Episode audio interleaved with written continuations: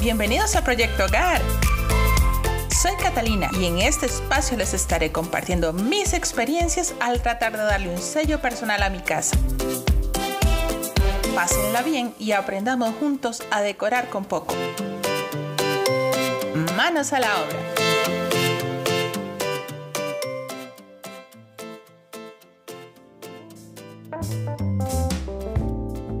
Esto es Proyecto Hogar, episodio 3. Hoy como proyecto veremos qué debemos considerar al comprar, poner y quitar papel tapiz. Interesante, ¿verdad? Entonces, empecemos. Si esta es tu primera escucha, gracias por estar acá. El podcast de Proyecto Hogar se produce cada martes para tu disfrute. También puedes seguirme en Instagram y Facebook como Proyecto Hogar Podcast. Iniciemos. Manos a la obra. Hace un par de años que tuve la idea de colocar papel tapiz en la sala y en la salita de la tele. Pues bien, lo primero que hice fue investigar sobre qué tipos de papel tapiz podía encontrar en el mercado. Les comparto los resultados de mi investigación. Resulta que existen diferentes tipos clasificados básicamente por su aspecto o por su forma de instalarse. Básicamente. Bueno, en cuanto a su aspecto, podrían ser texturizados, lisos, aterciopelados, metalizados, etc. Y por su forma de instalarse o el material con el que están fabricados, podemos hablar del pintado, que es el papel tradicional. Su principal característica es que consta de una sola pieza de papel y se adhiere a una pared lisa con ayuda de un pegamento. Ya veremos la historia del pegamento.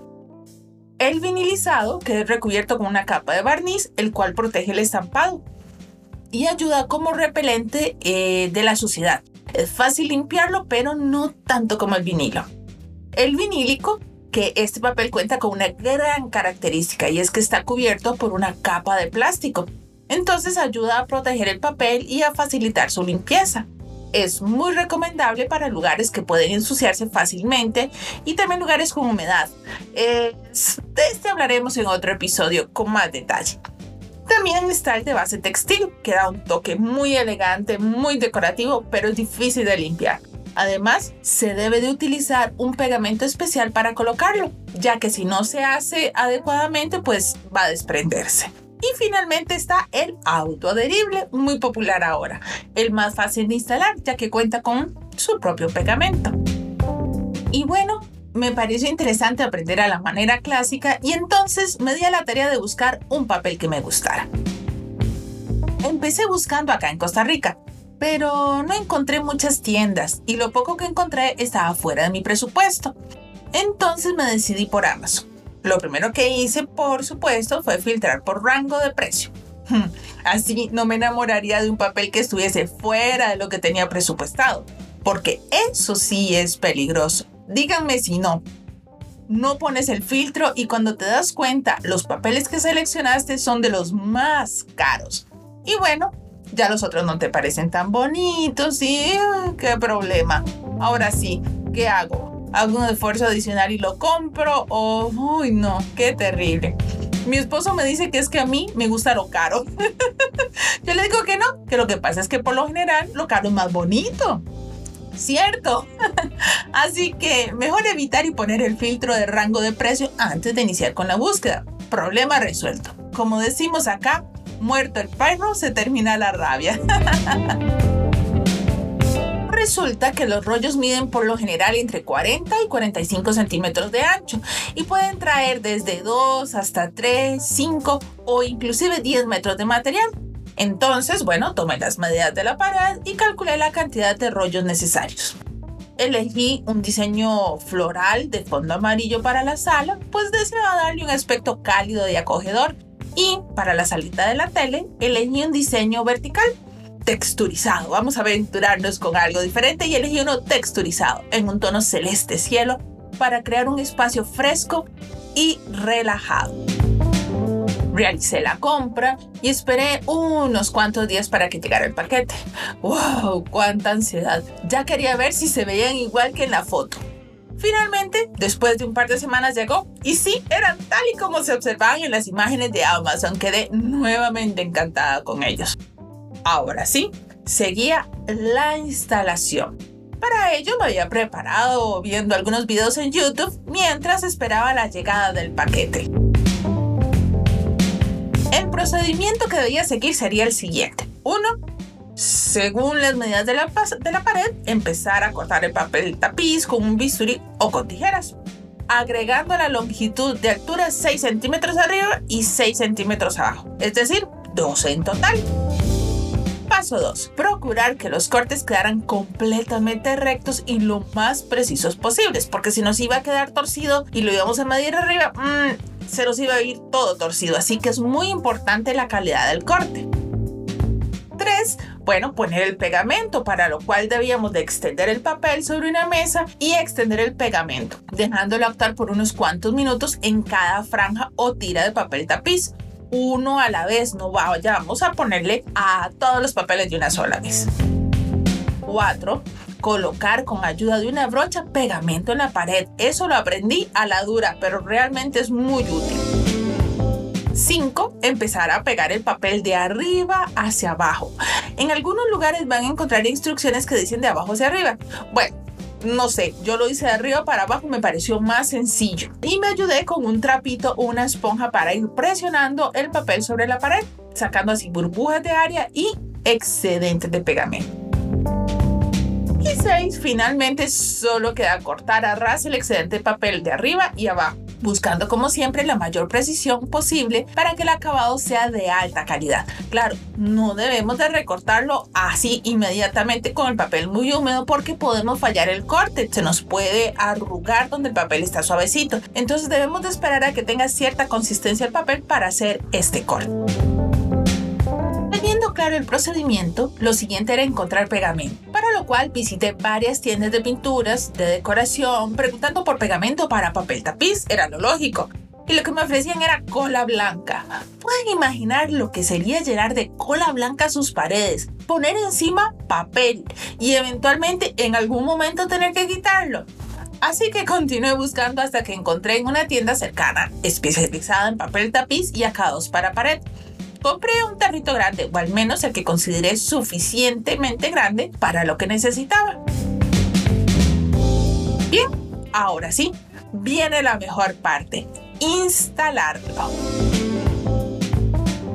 De manera que, siguiendo las instrucciones, habilité una mesa para poder extender allí el papel y así engomarlo. En realidad no resultó tan complicado. Lo que sí era importante era, uno, medir y cortar la pieza dejando sobrante arriba y abajo para luego refilar. Engomar el papel y recordar también engomar la pared. Y dejar secar antes de refilar. Pues bien, hecho esto, la sala quedó lista. Se veía tal como la había imaginado. Ahora sí, vamos con la pared de la salita de la tele. Bien, bien, todo iba genial hasta que no me alcanzó el papel. Sí, escucharon bien. Calculé mal y me hizo falta papel para cubrir completamente la pared de la sala de tele. Por dicha, pues tenía el código del papel y podía volver a pedir del mismo. Claro, tendría que esperar otras dos largas semanas con la pared a medias. Eso es de volverse loca, pero ni modo, tocó esperar. Por fin Pasaron las dos semanas y llegó el papel que me faltaba. Lo saco del paquete, lo coloco en la pared para compararlo con el que ya tenía instalado y adivinen, el tono era diferente. Sí, era más claro. Inmediatamente pensé, se equivocaron. Me enviaron el que no era.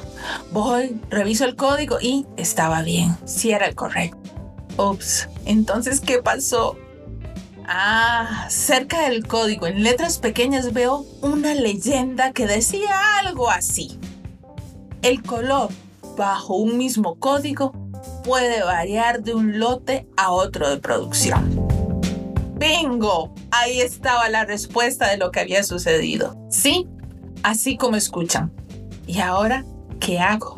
Hmm, piensa, piensa, Cata, piensa, piensa. Bueno, lo que se me ocurrió fue retirar el papel que había pegado y volver a colocarlo alternando una franja del color original y una franja del recién llegado. O sea, me iba a quedar una franja celeste, llamémoslo normal, y otra de celeste más clarito. Y bueno, así lo hizo y hasta bonito me quedó. Pero ahí no terminó el asunto. En ese proceso me surgió otro inconveniente. No me alcanzó el pegamento. Era fin de semana y la tienda no abría. Mm. Probablemente ya ustedes se deben haber dado cuenta de que la paciencia no es una cualidad mía. Así que nuevamente me fui a preguntarle a Google por opciones de pegamento. Y sí, Google rara vez falla y resulta que se puede preparar pegamento casero hecho a base de almidón. Quizás algunos de ustedes recuerden haberlo hecho o que su mamá lo hicieran para ustedes para hacer una piñata o alguna manualidad. Pues sí, ese sirve para el papel tapiz. Así que reviso la alacena. Mmm, si tengo almidón, hago una llamada estratégica a mi mamá para contar con la receta original y cualquier consejo adicional, como no lo dejes de mover hasta que tenga el espesor que quieres. O recuerda que al enfriar espesa un poquito más. bueno, esos consejos, una olla y listo. Almidón, agua, dejarlo hervir y luego ponerlo a fuego lento, mm, moviendo constantemente hasta espesar. Resultó un éxito. Ambas paredes quedaron geniales. Realmente el papel tapiz cambia el aspecto del espacio. Es un efecto precioso. Si quieren un cambio radical en un área de su casa, se los recomiendo. Para la sala, un comedor o en un dormitorio o en la oficina queda bien, bien, bien bonito. Bien, yo lo mantuve como por dos años. Por cierto, les comento que en internet pueden encontrar que en una pared bajo condiciones sin salitre, humedad o algún otro problema, el papel tapiz puede durar entre 10 a 15 años. En mi caso, el papel que coloqué en la sala empezó a desprenderse porque la pintura que había de base tenía problemas de desprendimiento, de manera que me vi en la engorrosa tarea de quitarlo. ¿Qué les puedo decir? Quitarlo no fue tan sencillo. Nuevamente tomé tiempo para investigar cómo eliminarlo y con base en esa información, entonces procedí.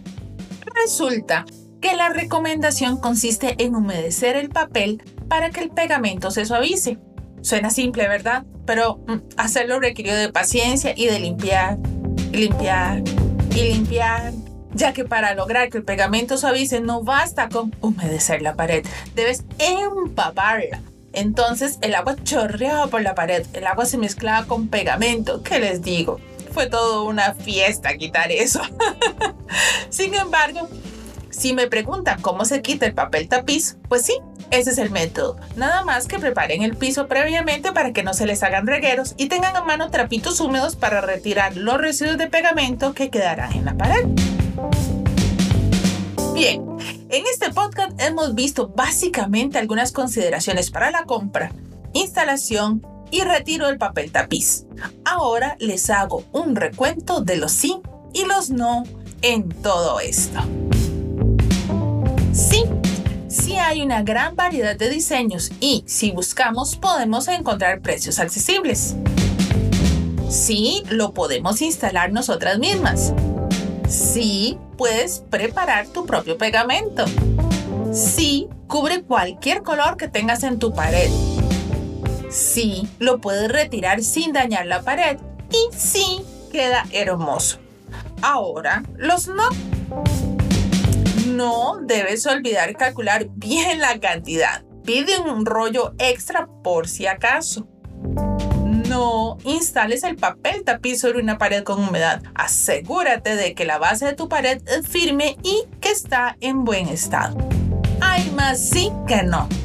Espero que mi experiencia en todo este proceso les sirva en caso de que estén pensando en el papel tapiz como opción decorativa de alguna pared en su casa. Gracias por sacar estos minutos para escuchar el podcast. Nos escuchamos nuevamente en una semana.